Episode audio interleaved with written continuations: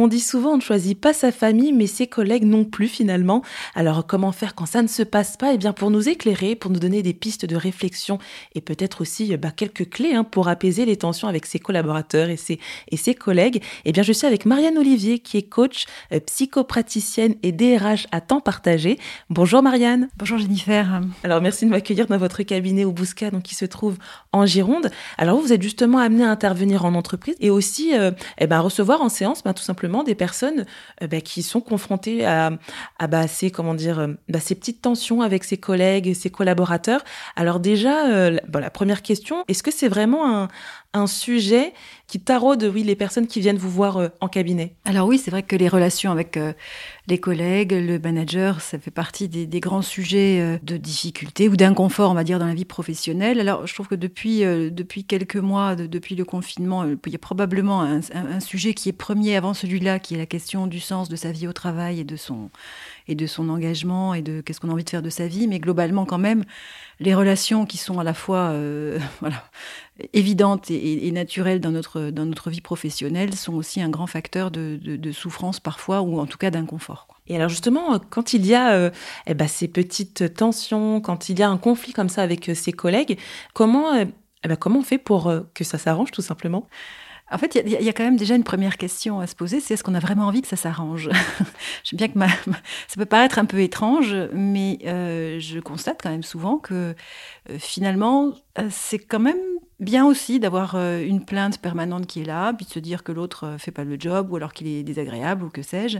Et moi, je trouve qu'avant de savoir comment on fait, il y a une vraie question à se poser sur est-ce que j'ai vraiment envie que cette relation s'arrange et est-ce que j'ai envie de prendre ma part pour qu'elle s'arrange? Parce que dans une relation, on est à deux et c'est rarement à 100% euh, la faute de l'autre quand ça ne va pas. Donc, euh, alors je mets bien sûr de côté, on va dire, les, profils pathologiques euh, qu'on connaît bien parfois dans les entreprises, mais globalement, quand même, on est face à des personnes qui sont aussi, enfin, dans la même dynamique que, celle dans laquelle on, est.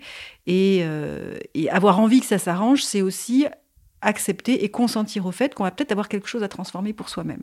Euh, et ça, c'est pas toujours évident, parce que ça demande d'examiner quelle est sa part de responsabilité, quel est peut-être le schéma que l'on répète de façon générale dans nos relations, et puis aussi peut-être parfois euh, qu'est-ce qui, qui est peut-être en train de se jouer dans cette relation, quel, enjeu affectif j'y mets, qui n'a pas grand-chose à voir avec euh, la dimension professionnelle, on va dire, mais qui fait partie des casseroles ou du sac à dos que je porte avec moi, et que cette relation finalement me donne l'occasion d'aller regarder. Pour ça, bah voilà, il, faut, euh, il faut un tout petit peu de courage, il faut euh, surtout un sens de la responsabilité personnelle euh, développé et une grande lucidité sur ce qui est en train de se passer. Alors, et dans la, bah, on va dire que donc la personne avec qui est en conflit se dit tout simplement, eh ben oui, j'ai envie d'arranger les choses. Dans ce cas-là, comment est-ce que ça se passe? Parce que bon, on peut très bien être de bonne volonté et aller vers cette personne avec qui on est en conflit, et finalement, bah, on se heurte à un mur. Bah, quand on se heurte à un mur, on ne peut pas arranger quelque chose avec un mur, hein, ça c'est sûr. euh, moi, je, je, constate quand même que dans la plupart des cas, euh, les gens, ils ont quand même tous envie de vivre une vie suffisamment confortable pour que le travail soit euh, quand même un, lieu à minima euh, de, bien-être, en tout cas d'épanouissement.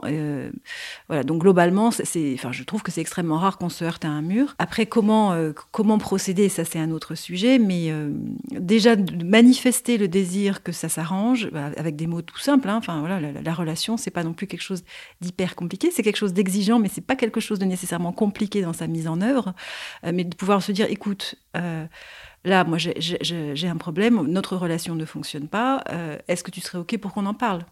Rien que déjà de poser ça, bah, il faut aussi laisser le temps à l'autre de, préparer sa réponse, parce que Peut-être qu'il n'a pas envie, peut-être qu'il n'était pas prêt, peut-être qu'il faut qu'il réfléchisse, etc.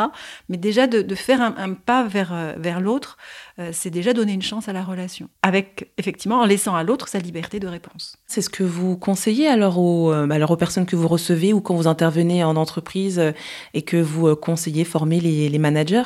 Oui, alors quand une personne vient me voir voilà, en individuel, en cabinet, comme ça, et qu'il y a vraiment une relation qui l'a fait souffrir, euh, le travail qu'on va d'abord faire en cabinet, c'est de regarder qu'est-ce qui relève du présent de la relation. Hein, c'est-à-dire, bah oui, est-ce que c'est vraiment moi aujourd'hui dans la personne que je suis avec l'autre dans la personne qu'il est aujourd'hui Ou est-ce que dans cette relation peut se jouer des choses de mon histoire personnelle qui viennent finalement polluer euh, cette, cette, relation. Alors, c'est, on connaît bien la notion de transfert dans le cabinet du psychanalyste, mais le transfert, il est présent dans nos vies tout le temps. Et parfois, bah, c'est plus fort que nous. Telle ou telle personne ou tel comportement va nous faire surréagir. On ne sait pas très bien pourquoi, mais de toute façon, c'est comme si on était aveuglé finalement. C'est comme si on avait des filtres. Et donc, le premier travail qu'on a à faire quand on vient ici faire vraiment euh, un travail sur une relation, c'est OK, qu'est-ce qui relève de ma responsabilité, de mon histoire et de mon présent?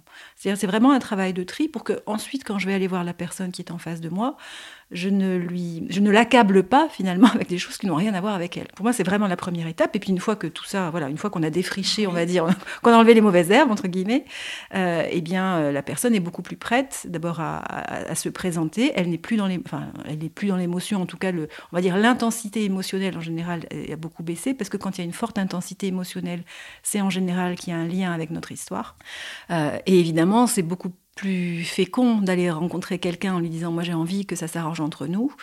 Euh, quand on n'est pas dans une émotion intense, euh, ça va, c'est quand même plus facile à faire. Quoi. Donc, je trouve que c'est important aussi de se dire avoir envie que ça s'arrange avec l'autre. C'est pas nécessairement avoir envie qu'on devienne les meilleurs potes. On est quand même là pour bosser. On est, alors on s'est pas choisi, mais au moins que la relation professionnelle puisse se faire de façon tranquille quoi, et efficace. Oui, c'est ça, l'essentiel, c'est qu'il y, ait des, euh, comment dire, qu'il y ait des relations euh, cordiales et respectueuses euh, sur le lieu de travail.